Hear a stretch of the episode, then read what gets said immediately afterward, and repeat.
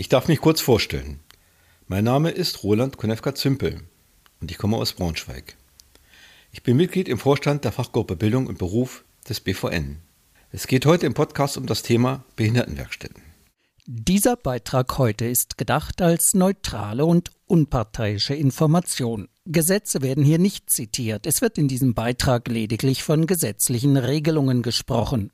Wir werden zu diesem Thema in Kürze zu einem Zoom- bzw. Telco-Termin einladen, in dem jeder seine persönlichen Erfahrungen dazu austauschen kann. Bei meiner Recherche dazu habe ich unter anderem auch mit Herrn Gerd Schwesig, Vernetzung und Soziales vom BVN gesprochen. Ich fragte ihn dabei zu den Erfahrungen, die man seitens des BVN mit Behindertenwerkstätten hat. Dabei kam heraus, dass in Hannover mit der Behindertenwerkstatt Hannover ein besonderes Angebot vorliegt. Die Behindertenwerkstatt Hannover wurde historisch von mehreren Gesellschaftern, unter anderem der Stadt Hannover, als Behindertenzentrum gegründet. Jetzt ist der Blinden- und Sehbehindertenverband Niedersachsen BVN aus Hannover der Hauptgesellschafter sowie die Lebenshilfe Langenhagen und der Verein aktiv dabei sein. Somit haben die Behindertenwerkstätten Hannover jetzt eine Gesellschaftsstruktur von Selbstvertretern. Vorab ein paar Fakten. Das Bundesteilhabegesetz gilt seit 2018 und tritt in zeitversetzten Reformstufen bis 2023 in Kraft. Es gibt bundesweit über 800 Behindertenwerkstätten und Behinderteneinrichtungen. Es handelt sich dabei um Einrichtungen zur Teilhabe am Arbeitsleben. Aufgaben und Ziele der Werkstätten für behinderte Menschen. Das Hauptziel der Werkstätten für behinderte Menschen besteht darin, den behinderten Menschen den Übergang auf den allgemeinen Arbeitsmarkt, das heißt den sogenannten ersten Arbeitsmarkt, zu ermöglichen. Dies ist durch geeignete Maßnahmen wie Übergangsgruppen, Entwicklung individueller Förderpläne, Trainingsmaßnahmen, Betriebspraktika sowie die zeitweise Beschäftigung auf ausgelagerten Arbeitsplätzen zu fördern. Inklusion, Frühförderung für Jugendliche, Behinderte mit ihrer Arbeit im Leben zu integrieren. Folgende Bereiche werden dabei abgedeckt. Schreiner- und Holzarbeiten, Küche und Gastronomie, Schlosser- und Metallbauwerkstätten, Autoreinigung, Gebäudereinigung, Kunstwerkstätten, Arbeiten für die Industrie, Aktenvernichtung, Projekte bei der Altersbetreuung, Garten- und Landwirtschaft, Ergotherapie. Die Informationen von Herrn Gerd Schwesig haben mich veranlasst, Kontakt mit den Behindertenwerkstätten Hannover aufzunehmen. Der Geschäftsführer, Herr Willems, war so freundlich, mir einige Fragen zu beantworten. Auf meine Frage, wie sich die Behindertenwerkstatt Hannover vom Leitbild her kurz beschreiben lässt, erläuterte mir Herr Willems noch einmal kurz die Entstehungsgeschichte, wie schon beschrieben, und stellte heraus, dass der Hauptgesellschafter der BVN Hannover ist. Somit haben die Behindertenwerkstätten Hannover eine Gesellschaftsstruktur von Selbstvertretern.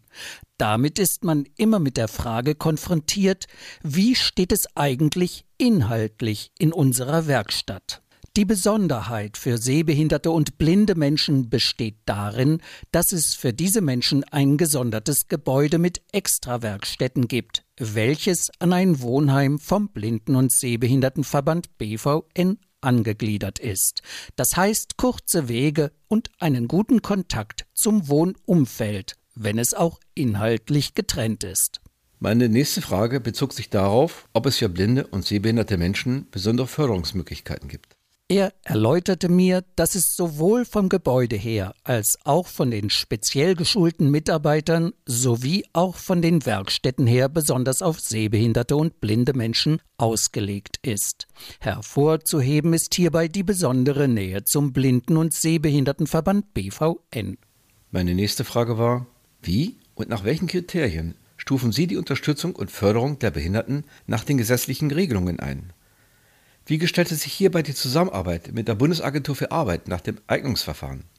Und inwieweit werden hierbei die Eignungsinteressen sowie Eignungsneigungen berücksichtigt? Grundvoraussetzung für die Einstufung, ob erster oder zweiter Arbeitsmarkt, ist, dass der Betroffene dem ersten Arbeitsmarkt nicht mehr zur Verfügung steht, das heißt seine Leistungsfähigkeit pro Tag liegt unter drei Stunden. Dies wird nicht durch die Werkstätten festgestellt, sondern vom Leistungsträger, das heißt von der Agentur für Arbeit nach dem Eignungsverfahren. Wenn jemand die Berechtigung hat, die Maßnahmen in einer Werkstatt für Menschen mit Behinderung wahrzunehmen und es handelt sich dabei um eine berufliche Rehabilitationsmaßnahme, wird erstmal in einem Eignungsverfahren geschaut, ob diese Maßnahme der beruflichen Rehabilitation in einer Werkstatt für Menschen mit einer Behinderung überhaupt die richtige ist. Dies wird durch eigene Mitarbeiter im Eignungsverfahren beurteilt, welche gemeinsam mit dem behinderten Menschen schauen, ob es passt, sowohl aus Sicht der Behindertenwerkstätten als auch aus der Sicht des Menschen mit Behinderung. Führt dies dazu, dass der Betroffene feststellt, dass er sich über oder unterfordert fühlt, hat er die Möglichkeit des Widerspruches.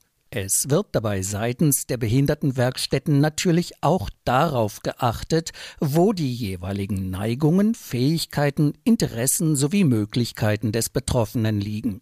Dies wird auch durch Testverfahren festgestellt.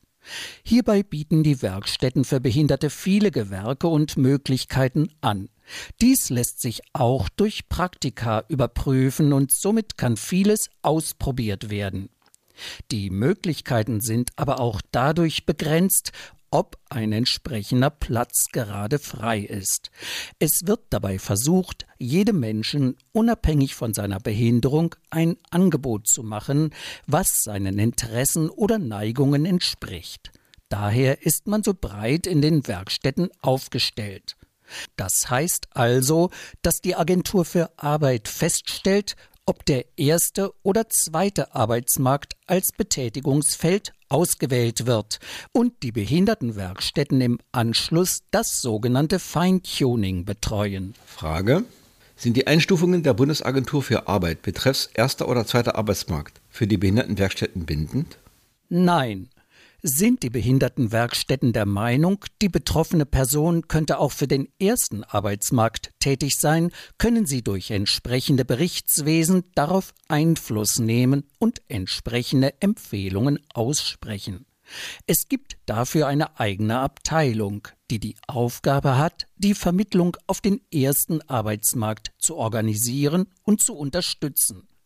Es ist die vorrangige Aufgabe der Behindertenwerkstätten als Rehabilitationseinrichtung, die Menschen, die aufgrund einer Behinderung dort sind, für den ersten Arbeitsmarkt zu qualifizieren.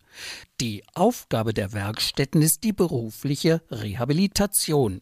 Der Übergang zum ersten Arbeitsmarkt wird dabei auch durch die Behindertenwerkstätten begleitet.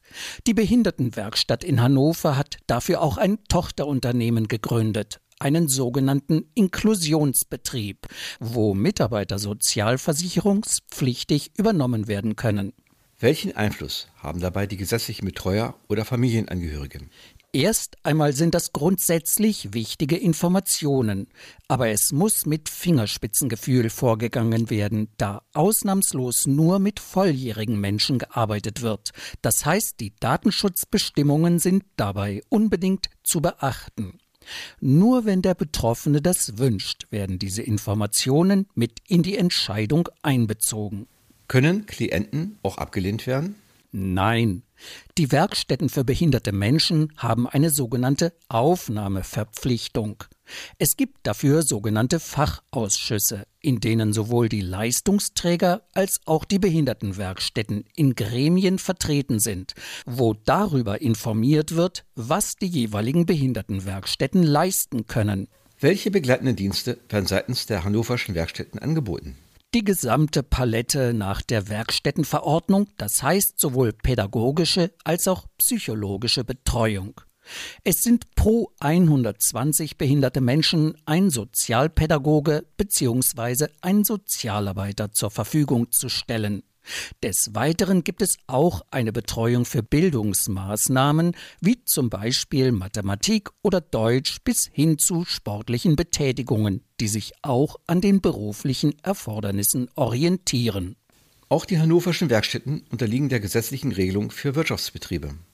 Wie bekommen Sie den Spagat hin? Einerseits die Behinderten durch Seminare und Schulungen für den ersten Arbeitsmarkt zu fördern und gleichzeitig ihre Leistungsträger in den ersten Arbeitsmarkt abgeben zu müssen. Das ist ein schwieriger Spagat, aber es geht dabei um das Selbstverständnis.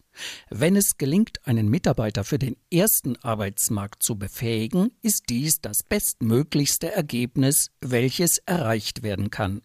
Wenn dies gelingt, ist das die Daseinsberechtigung. Herr Willems führte aber auch an, es ist festzuhalten, dass man sich im Wandel befindet.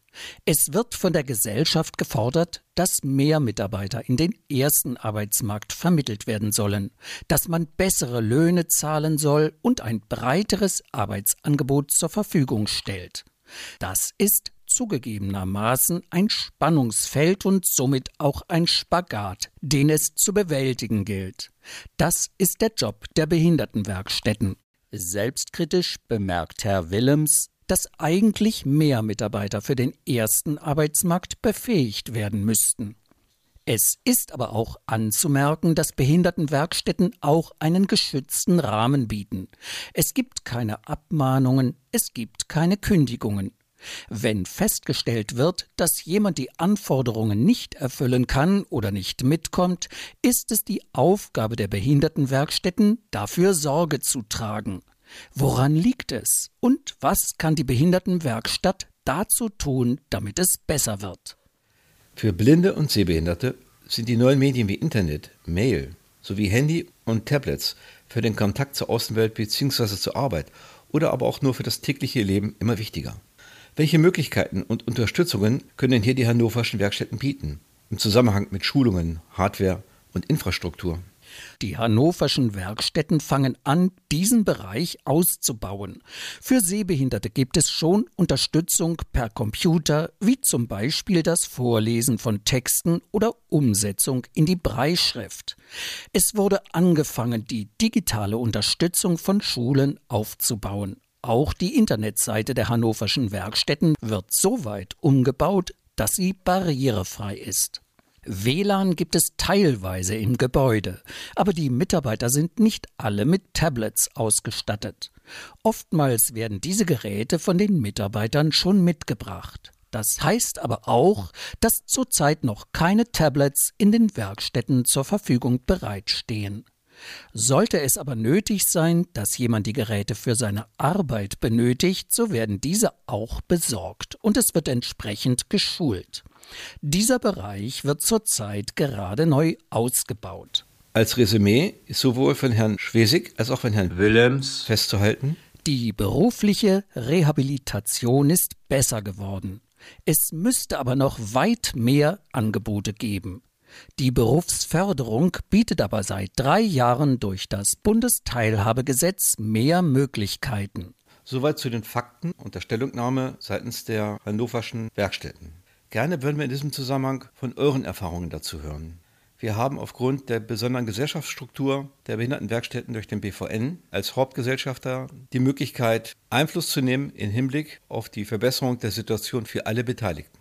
Es geht hier nicht nur darum, Defizite anzuführen, sondern auch die Möglichkeit zu nutzen, auch positive Erfahrungen miteinander auszutauschen, sodass wir davon gegenseitig profitieren können.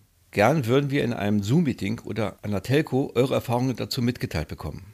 Der Termin wird dazu euch in Kürze mitgeteilt.